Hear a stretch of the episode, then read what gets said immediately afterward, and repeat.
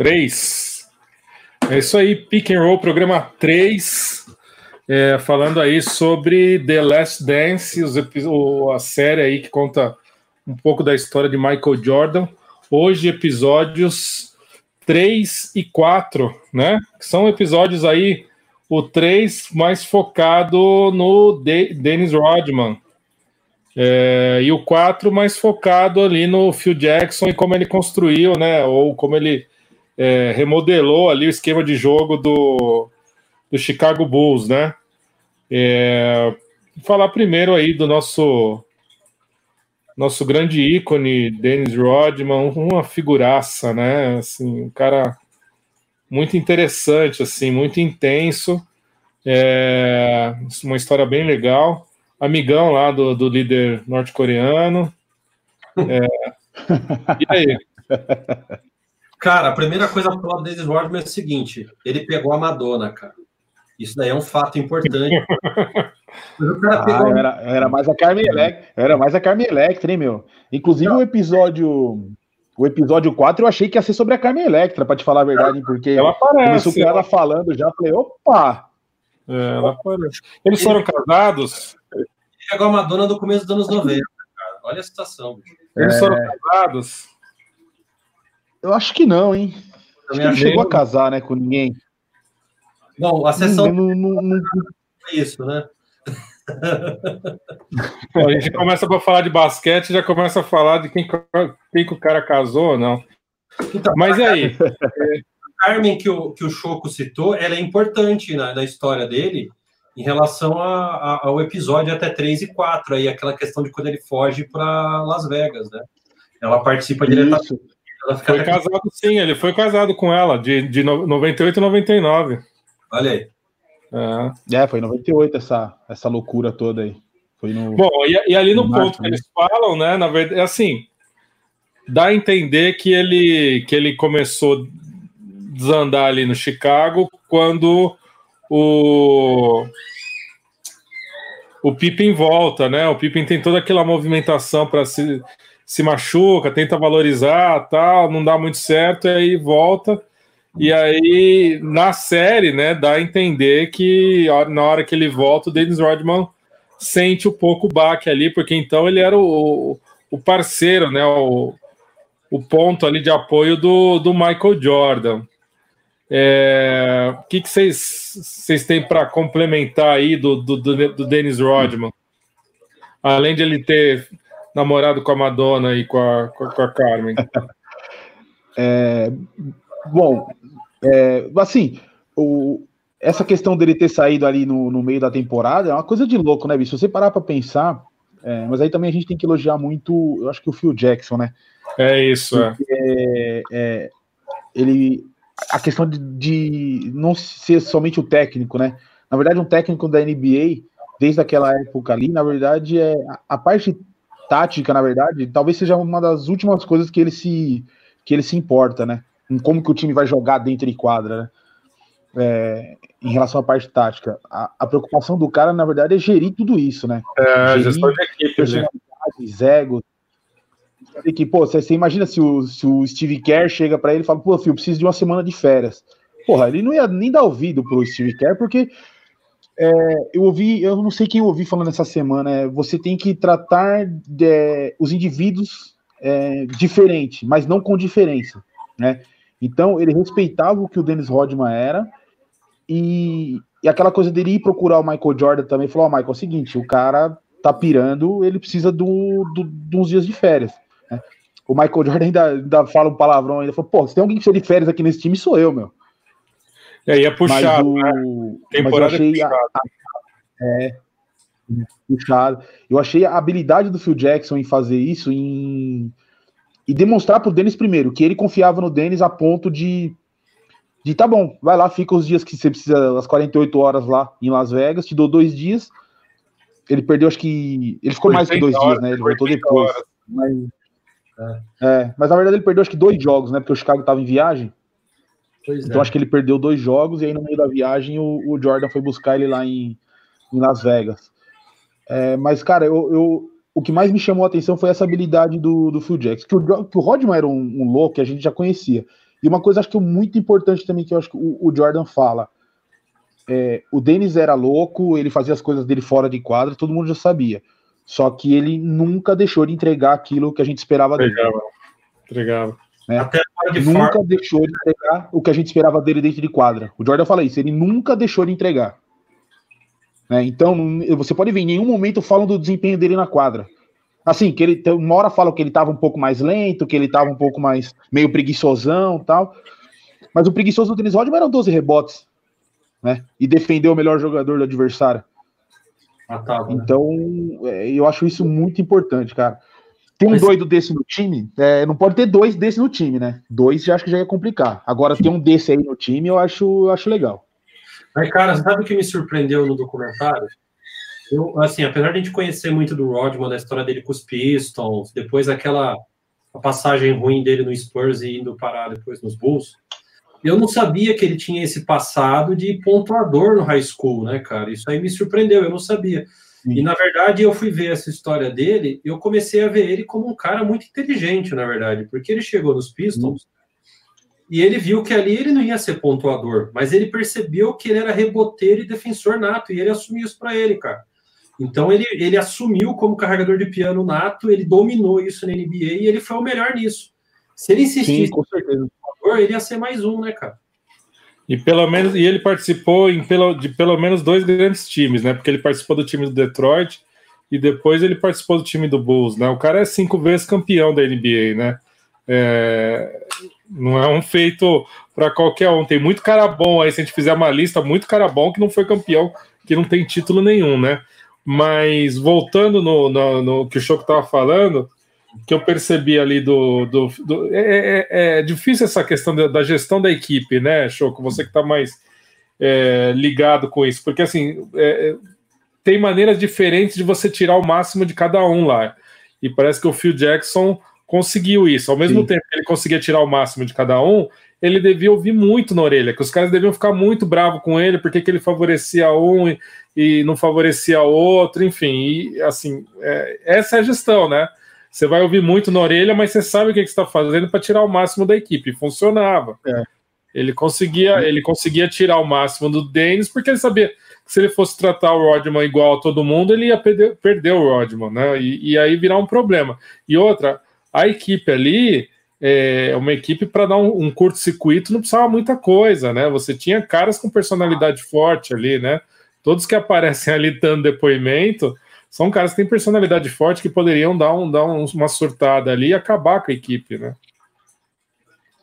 É, e você vê o, a, a questão de do, do, do Phil Jackson gerir bem a equipe. Eu achei até que eles iam mostrar na final de 92 o, o Phil Jackson sempre, é, na verdade, assim, ele sempre deixa claro para o grupo que tudo que está sendo feito é em prol do objetivo em comum.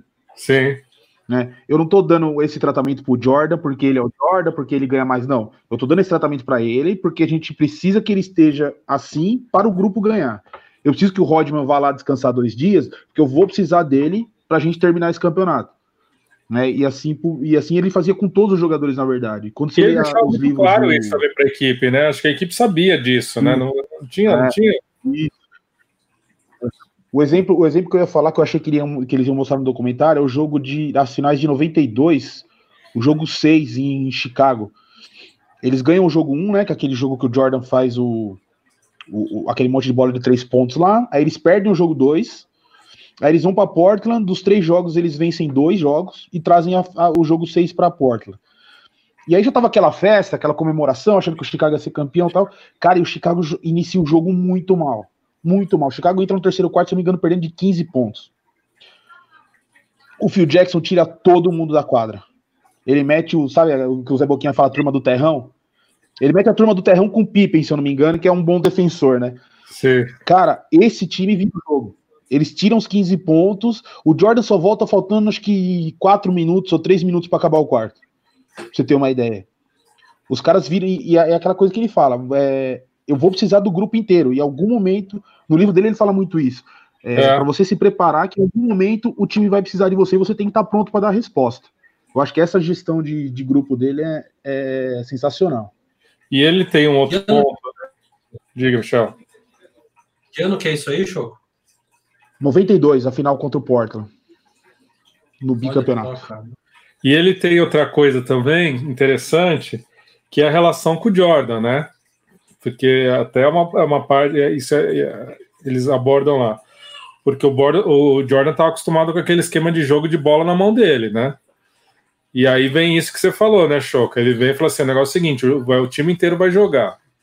A gente vai jogar, né? Não é só bola na mão do Jordan, a gente vai jogar para o time. Muda o esquema de, de jogo. O Jordan não gosta muito, né? Ele mesmo fala no vídeo que no primeiro momento ele não gosta, mas ele se encaixa ali e funciona, né? Tanto é que funciona que os caras são campeões, né? Sim. Mostra, mostra o Detroit antes, né? Tem essa comparação, né? Do, do de como os caras marcam o Jordan na, na final e, e conseguem ganhar o campeonato, né? E aí o Phil Jackson saca isso que não pode ficar só na mão do Jordan, né? O time inteiro precisa rodar ali para poder pontuar. E aí a gente volta numa coisa que a gente falou no episódio anterior, Jerry Krause, certo? Porque quem enxergou de Phil Jackson ali foi o Jerry Krause. O, o Phil Jackson conseguiu Sim, fazer. Era, era, o, ele era um assistente e o Bulls foi o time dele da NBA como técnico, né? Sim. Então, fenômeno, né? Será que tem é. algum técnico que no primeiro time foi campeão assim, cara, tão rápido? Ele era o segundo assistente, pelo que falam ali, né? É. O Steve Kerr foi campeão no primeiro ano, né? Steve Kerr, é verdade. E agora é recente isso, é. né? E o, e o Tyron Lu também, né? O Tyron Lu era assistente, né? Do, do Mike Brown. Do Mike Brown, não, do. Não, é. esqueci o nome do, do coach, do coach que treina o time da Europa lá. Mas ele também foi campeão com. Mas acho que o melhor expoente é o Steve Kerr, né? O Steve Kerr pegou um trabalho de base bem feito ali pelo Mark Jackson e deu sequência no trabalho. É, outra coisa que a gente fala também, da, e ele deve provavelmente ter aprendido muito isso com o Phil Jackson, da gestão de grupo, quando o Kevin Durant vem, né, para Golden State, né? Cara, você tem o melhor arremessador da história no seu time, talvez um dos cinco outros melhores também no seu time, que é o Clay Thompson, e aí você traz um, o maior cestinha da liga nos últimos anos para esse time. Pois é. Né? Ou seja, a bola vai ter que sair um pouco da mão, a bola vai ter que sair um pouco da mão desses caras pro Kevin Durant se encaixar, né? E aí ele Não. consegue sucesso de, de, imediato também. E ele segurou um desencapado violento, né? Porque no final deu para ver o quanto aquilo não rodava, na verdade, do pessoal, né, cara? De quem está falando? É, exatamente. A saída do, do Kevin Durant mostra como ele, ele não dava direito com o negócio todo, né? E funcionou, é. ele fez funcionar. Eu, é. eu acho que teve muito mérito do Curry nesse, nessa, nessa química da equipe, viu? Porque ele realmente, você vê que jogando com o Kevin Durant, ele abria mão de, de algumas coisas no jogo dele, né? O, o Curry. Ele arremessou menos bolas, ele tocava menos vezes na bola, ele se entregava mais pro, pro coletivo. Eu acho que ele tem. Acho que um dos, além da qualidade técnica dele, que é, que é indiscutível, eu acho que ele tem muito, muito mérito nisso aí. Eu acho que o primeiro desafio é o, é o, o líder ali, né? O treinador os jogadores é, visualizarem nele um cara de autoridade que pode tocar o time para frente. Acho que esse é o primeiro ponto, né? Sim. É, a partir do momento que o cara consegue mostrar isso e, e, os jogadores confiam nele, aí, aí o negócio fica um pouco mais fácil. Mas é, você pegar a confiança desses caras que são medalhões ali, né? É muito complicado. Eu acho que o, o Steve Kerr teve uma, uma, uma excelente escola, né? Eu acho que essa vivência que ele teve aí com o Phil Jackson ajudou muito né, ah, nesse momento agora com, com o Gold States, né? Não, o, o Steve Kerr foi assim, jogador do Phil Jackson, foi jogador do Popovich, trabalhou com o Popovich depois e ainda trabalhou com o Mike D'Antoni ainda em, em Phoenix, né? Só o Mike D'Antoni hoje, hoje a gente vê esse time esquisito do Houston aí jogando, Cara, mas o Mike D'Antoni é uma das, uma das maiores mentes ofensivas do, do basquete nos últimos anos, né? Ele, cri, ele criou um sistema de jogo ofensivo que, que é copiado até hoje na, na NBA, né? Bom, vamos lá. A gente falou aqui do, do Dennis Rodman, não falamos muito do Dennis, né? Acho que a gente podia falar um pouco mais dele aí, como, como, como essa figura aí, é, como jogador, né? Não tanto a questão folclórica ali do, do cabelo, das polêmicas, mas como jogador mesmo, que tem a ver com o nosso pró próximo, próximo tema aqui. O cara segurava, carregava um piano danado ali, era, era a peça que faltava no Bulls naquele momento, né? Pô, cara, sem ele, É, mas ele, eu, eu, vou voltar na questão de que eu admiro a inteligência do cara de assumir o papel que cabe a ele, cara. Então, mas quando ele chega, quando ele chega, o Bulls já era campeão, já, né? Era campeão. Ele pegou aquela fase da volta de Jordan, que o as férias dele, né? Isso. Foi a, a pré-aposentadoria dele, né? E o time ali Sim. precisou dele, fez diferença, hein? E aí, Choco, Rodman, como jogador? Ah, o, olha, cara, o acho que assim, no, no, no, Detroit e no Detroit ele tem uma fase, ele começa como reserva, né? E ele era aquele reserva que vinha e, cara, ele dava um gás no time, ele dava uma energia pro time. Que, assim, no segundo título do Detroit, o, o Jaque dele já não já, já tem que pôr ele de titular, né? E, e aquilo que a gente falou do, do carregador de piano, né, meu? Às vezes a gente não é, às vezes a gente não dá muito valor para esse tipo de, de jogador, né? Cara, mas todo time em qualquer esporte coletivo precisa de um cara desse. É, é um cara que. Ele é quase invisível, né? É, isso, é. E eu, e eu digo assim, não é que ele não tem vaidade, né? Mas você pega jogadores muito talentosos, né? Ou que tem uma, uma condição física absurda. Porra, ele, esses caras, o Marcel, essa coisa do carro, inclusive essa expressão carregador de piano, a primeira vez que eu ouvi foi do Marcel, né? O Marcel, jogador brasileiro aqui uma vez que o cara, depois de 87, lá alguém fez uma entrevista com ele, porque era um, era um sistema de jogo, ele falou ah, que podia todo mundo chutar. Falou, não, não podia todo mundo chutar. Quem podia chutar era o Marcelo e o Oscar. O resto era. O resto eram muito bons jogadores e cumpriam as funções. Mas quem podia chutar naquele time era o Oscar e o Marcel. O, e o Marcel falou é, de uma maneira assim: ele falou assim, pô, existem os carregadores de piano e existem os tocadores de piano. Assim, eu sou um tocador de piano. E, e uma coisa mais interessante ainda que ele fala: é, eu não estou desmerecendo e nem estou falando que eu sou mais importante do que o carregador de piano. Ele falou: em nenhum momento eu falei isso, que eu sou mais importante que o carregador de piano. Assim, ele falava, tava muito o Josuel e o, e o Pipoca e o Gerson, né? O Gerson Vitalino também, que, que infelizmente faleceu a semana passada. Foi. É, ele falava: Meu, se não é o bloqueio do Gerson, do Israel, para eu chutar, se não é o Israel lá embaixo para pegar o meu rebote, né? Eu não tenho confiança para arremessar, eu não saio livre para um arremesso. Então o trabalho desses caras é tanto importante quanto é tão importante quanto o meu trabalho, né? E o Rodman cumprir isso aí de uma, de uma maneira, cara, espetacular. E outra, a sacada do, do, do, Na verdade, acho que foi o Phil Jackson. Eu não lembro direito se foi o Phil Jackson ou o Jerry Krause, foram os dois juntos que, que resolvem levar ele para Chicago, né? É, aquela, o, o, o Phil Jackson ele identifica que ele é um cara que vai ajudar muito o time, que vai ser um defensor de elite que ele era, né, um dos melhores Sim. da liga. Sim. Ele vai pegar os rebotes dele e ele não vai precisar ter a bola. Né? Porque eu já tenho dois jogadores no time isso, que estão com a bola o tempo inteiro. Então, ele não vai precisar da bola. Ele não vai precisar fazer 10, 15, 20 pontos por jogo para garantir o contrato dele. Entendeu? Então, acho que essa, essa sacada do, do Phil Jackson do Jerry Krause foi, foi genial. Mas não foi o Phil Jackson, não, o Choco, porque até na série eles citam lá que teve uma, uma reunião com, com o Dennis, que eles, eles entram lá, o Dennis está sentado, ele nem levanta para cumprimentar o Phil Jackson, que vai ele, vai o Jordan, é. vai, né, eles vão conversar com ele e tal. É, já estava no radar. Foi o Jerry Krause mesmo, né? Eu acho que não era no radar do Phil Jackson, não. Mas, cara, a grande sacada aí é, que a gente tem que admirar é o seguinte: é fácil você contratar o jogador, por melhor que ele seja, no topo. Agora, contratar o jogador, por melhor que ele seja, na baixa, é um desafio danado e tem que dar muito mérito para quem acerta, né? Porque o Rodman estava vindo do Santana Spurs de uma temporada vergonhosa. É. Então, quando o cara acerta, o cara que está na baixa. Cara, praticamente não jogou lá. Né? Oi? Jogou pouco. Tá. Mas é a mão, é a mão do, é a mão do treinador, né, Michel? Aquilo que a gente falou, né? É o treinador que vai pegar o cara e que vai, vai, vai trabalhar. A gente tem, tem não só no basquete, mas você tem outros esportes também que, que o cara não jogava nada, aí pega um treinador, o cara bota ele para jogar e fala: o que, que o cara fez para né, aprender a jogar desse jeito? Ele não estava jogando nada. Eu acho que gestão ali. O Rodman é um jogador, Rodman é um jogador muito inteligente, né?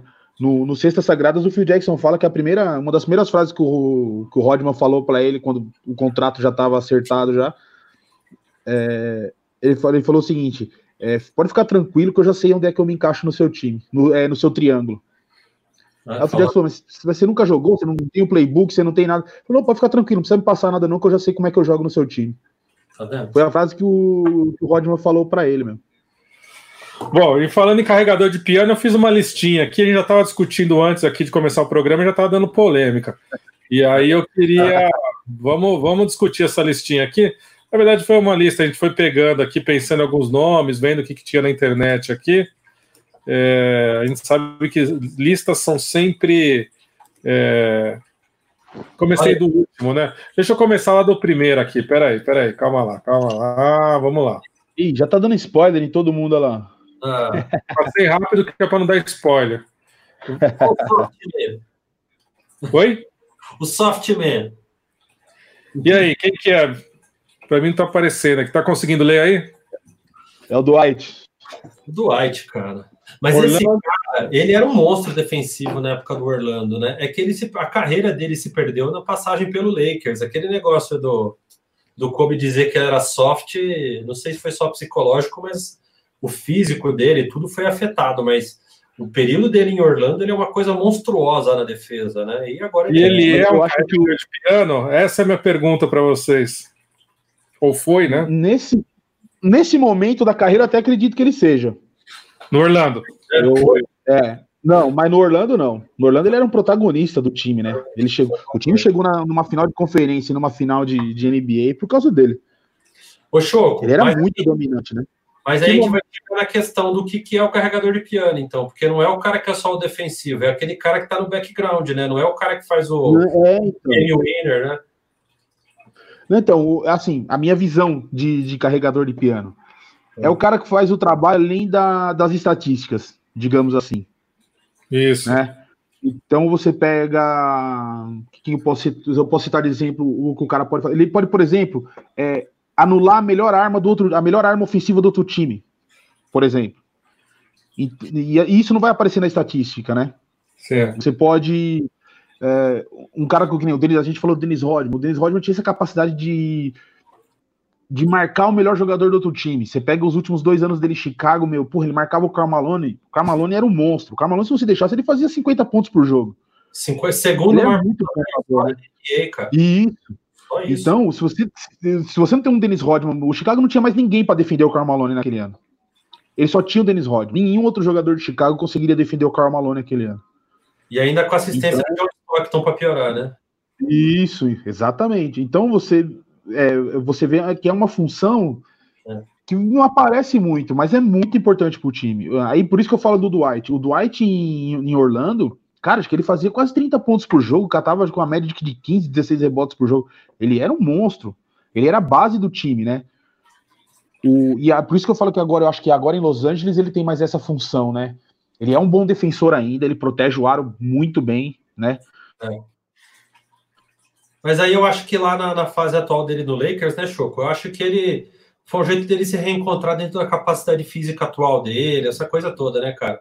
que não funcionava mais ele ser, porque ele não é mais a mesma pessoa fisicamente, né? Choco, seu microfone está falhando aí. Eu vou passar para o segundo aqui. Abre de novo o microfone Boa. aí. Boa. Vamos ver para o segundo. Abriu. Mas enfim, ele é ou não? Bora. Boa. É hoje. Agora eu acho que é. É. Esse aqui, Garnet. Ó. Ah, esse eu discordo. Tá ligado que ele é defensivo. Esse é eu discordo. Esse é uma super estrela. Velho. Acho que de 2007 ou 2009, né? Deixa eu ver aqui. Né? Sim, foi... e, sempre tá nas equipes, no, no, no NBA Defensive Team, ele sempre tá, né? É, mas ele não é o. Ele, não é, ele é protagonista sempre, né? Desde o começo da carreira até o final, né? Ah, eu, eu também acho. Eu vou passar rápido a lista que o Michel, protagonista. Michel vai compartilhar aí os maiores defensores aí, a gente vai ver. Paul Gasol, Ó. Na, também não considero um carregador de piano, não. Também considero craque. Mas eu acho que nesses últimos anos aí, pós-Lakers, né, cara, ele baixou, principalmente essa fase dele no Spurs, uhum. ele virou outra coisa. É, ele, caiu, ele, caiu, muito, né, por causa das lesões, né? É. Nick Collison. É. É até um. E Esse aí? sim. Seattle e Oklahoma City. Ah, eu, eu considero um carregador. Eu considero um carregadorzaço de piano esse aí. Tim Duncan. Era bom defensor. Tim não, não. Eu não. O que, que, você acha, Michel? Esse não é. Esse daí tá no nível ali de decidir, part... decidir a NBA. Não, esse aí entra na. Esse aí entra na conversa de um, de um quarteto ideal da história da NBA. Entra, hein? Entra, hein? Ó. Robert Horry. Ah, Big Shot Bob. Esse daí carregava muito piano, mas também decidia um pouco, né? É, isso aí fica ali no. Dá pra ser e dá pra não ser. Isso aí fica no meio termo, é verdade. Boa. Porque ele era um jogador operário, né? Ó, esse é carregador de piano pra caramba. Esse só joga porque é carregador de piano. Agora, ele, ele saiu do Flamengo, ele não tá mais, não, não volta, o que aconteceu? Cara, eu não sei qual foi a do Varejão esse ano, não, viu, meu? Sinceramente, não, não entendi. Que ele saiu do Flamengo, aí teve uma especulação dele no. Falhou aí de novo, Choco. Ô, Michel, abre a lista pra gente ver aí. Vamos lá, NBA. É, deixa o Choco só terminar. Choco, você falou que ele saiu do Flamengo. Não, tá, o microfone tá fechado aí, Choco. Aí, agora voltou. Aí. E agora, aí. voltou? Voltou. Saiu do Flamengo teve uma especulação de quem? Dele no Minas, no Minas Tênis, né? Vai jogar junto com o Leandrinho, com o Alex. Ah. Só que eu não sei. Teve essa especulação, mas acabou não dando certo. Sim, eu- Eu não é. sei se tava esperando para jogar os playoffs. De- deixa eu falar né? um negócio também. do Varejão Diga. aí. O Varejão, eu, eu- aquela partida Brasil e Grécia do último Mundial aí, que a gente ficou acordando de madrugada para assistir, né, cara? Foi. Aquele- Na China, quando assistia jogo 7 horas da manhã, aí foi da hora. Ah, ele foi um monstro. Tá o É. trabalho. partida Brasil Ele foi um monstro. Aquela partida Brasil e Grécia, aquela dobra que ele fazia junto com o Alex, matou o Antetokounmpo, cara. E, e não tem como não dar valor para um cara desse nisso daí.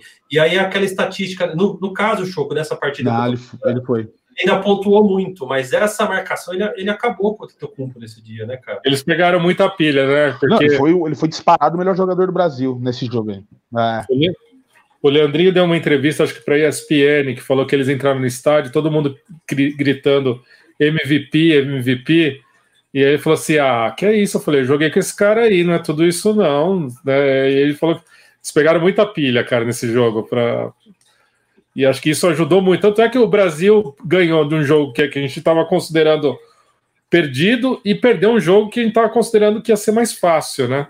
Foi muito É. louco. É. Cara, puta, mas olha, eu vou te falar. O Brasil podia jogar aquela. O Brasil podia jogar aquele jogo com a República Tcheca mais 10 vezes que não ia ganhar, bicho. Você acha que não? O Sartoransky tava num dia. Cara, o Sartoransky, o Sartoransky é um baita jogador, eu acho ele meio subestimado, viu? É. Mas ele é um baita de um jogador, meu. No nível FIB, então, ele é um cracaço. Mas eu ele acho até tava num dia que, meu.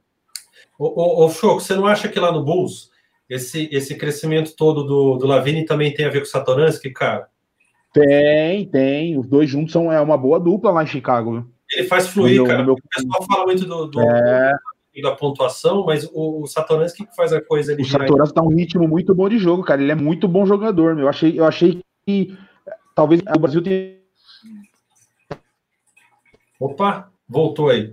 Vamos na nossa lista, Marcelo? Vamos, para a gente finalizar aí, sempre tocando aqui três itens. O nosso terceiro itens são aí quem são ou, é, os melhores né, na atualidade ou na história aí, defensores. O que, que você tem aí? Vamos Ó, ver. Interessante é que nem todo mundo tem noção de que jogadores como Michael Jordan estão nessa lista, né, cara? Quando a, Tá. gente, quando a gente fala de grandes defensores, é, lógico, a gente está falando de carregadores de piano, agora a gente está falando de grandes defensores, né? Grandes Isso. defensores também são os grandes pontuadores da liga, da história da, do basquete, né? Olha o Rodman aqui aparecendo no nosso histórico aqui também, né? Isso aí, isso aí tá por. Como que eles classificaram? Tá por ano aí, né? É, é, é o cara que é o melhor defensor Por do ano. da temporada, né? A gente vai passar aqui por monstros como Vai aqui- falando aí, Michel. Oi. Vai, vai lendo aí pra gente que eu não consigo ler daqui. Então vamos dar um zoom aqui para melhorar a parada aqui. Peraí. Tá melhor? Tá. Então a gente vai passar aqui pelo depois de 82 ali, né? É, começou nos anos 80 isso, né? São os critérios que eles foram melhorando aí na NBA, né? Mark Eaton. Tem uns caras aqui que aparecem como Michael Jordan que a gente não precisa falar nada do cara, né?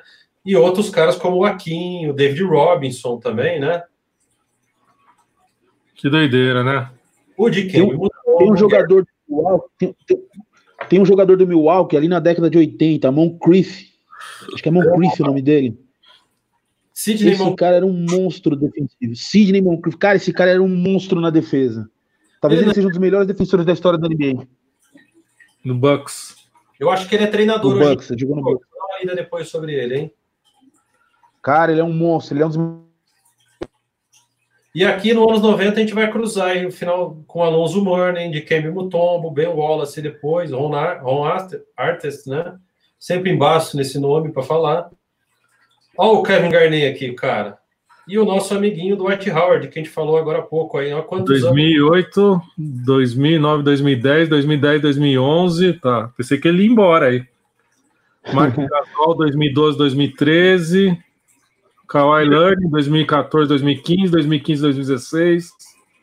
E aqui a gente Aí tá vem no... o Rudy Gobert, né? Aqui, né, cara? Que Rudy Gobert. O maior carregador de piano da liga hoje, quem que é? Discorda dessa? Green. Um pouco ah, nervosinho, mas é um grande carregador de piano. Ah, grande carregador de piano. E o nosso amiguinho. Esse era muito bom. E o Rudy Gobert. E o Jazz. Bacana. Bom, para a gente finalizar nossa conversa aí, né? E essa semana a gente recebeu, vou abordar rapidamente aí, mas recebemos aí a notícia que a NBB é cancelada esse ano, né? Uma pena, hein, cara? Mas não tem fôlego para segurar mais. Não. E aí, não agora, tem, é como é? A Liga Feminina também, Choco? Como é que vai? Já tem algum posicionamento? Liga, a, a, a, Liga Feminina ainda tem, ia ter uma reunião hoje, se eu não me engano, né? Com, com o Molina e com os, e com os representantes da, das equipes. Hoje, 5 de maio. Mas a hoje de calendário ainda. Cortou. Cortou aí, Choco. Falhou. Falhou o microfone. Ele fecha. O. Tá voltando. Vamos ver se o jogo completa esse raciocínio aí, mano. E agora, foi? Foi. É, então, a, a, Liga Feminina ainda tem um fôlego ainda de calendário, né? Um pouco de fôlego de calendário para tentar para tentar terminar o campeonato e tal, cara, mas eu não vejo uma, uma perspectiva de, de conseguir terminar isso não, sendo bem, sendo bem sincero. O As equipes me... não tem folga, né, para conseguir manter as jogadoras, os contratos. Tem equipe que muitas equipes dependentes de, de prefeitura, de repasse de verba pública. E como é que fica os atletas nessa questão agora, hein? Acho que essa é, é, é a dúvida aí para a questão aí da relação com os atletas, né? A gente entra num momento delicado com esses atletas aí, né, Choco? É, então, porque geralmente os contratos são feitos anualmente, né? As equipes do NBB, por exemplo, a maioria tem poucos jogadores têm contrato com duração maior, de dois, três anos. A maioria tem o contrato para jogar o NBB. E aí, ele equipes pagam durante anual ou é até menor, Choco? Oi? As meninas na LBF, os contratos dela conseguem ser anual ou são menores ainda?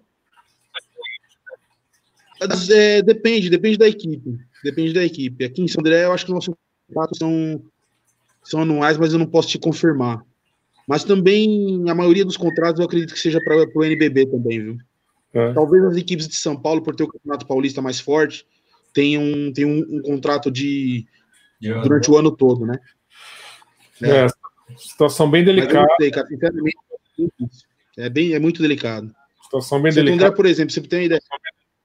Pra gente ter, só para você ter uma ideia, por exemplo, o Delantônia sendo usado como hospital de campanha. Sim. O Parque Celso sendo o Parque Celso sendo reformado, sendo reformado o ginásio, né, do, do parque, né? A quadra, estão trocando o piso e tal.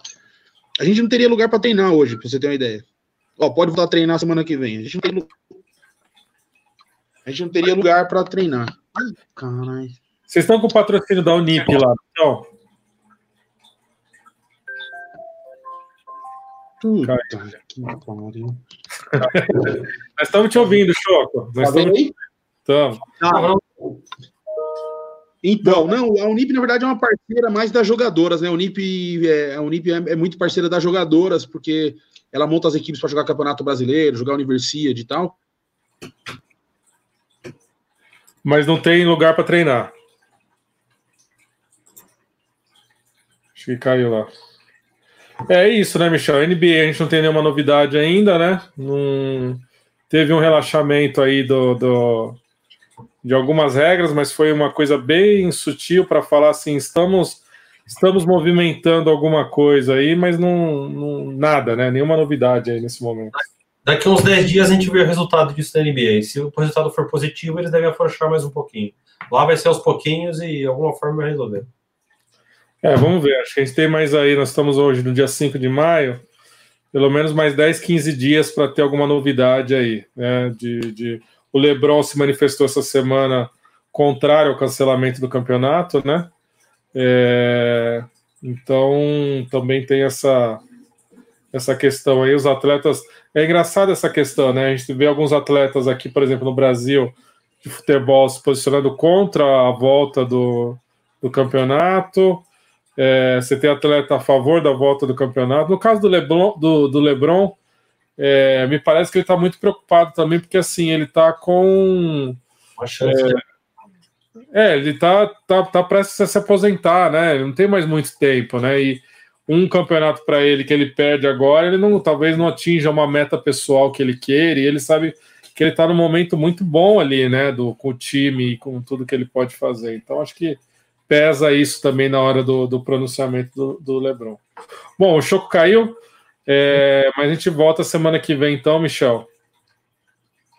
Episódio 5 e 6 para a gente estar tá falando semana que vem aí de Last Dance. É isso aí. Se gostou, deixa um like aí, deixa um comentário para a gente continuar produzindo aí os nossos vídeos. Valeu, valeu, valeu um abraço. Valeu, Choco. Um abraço. Valeu.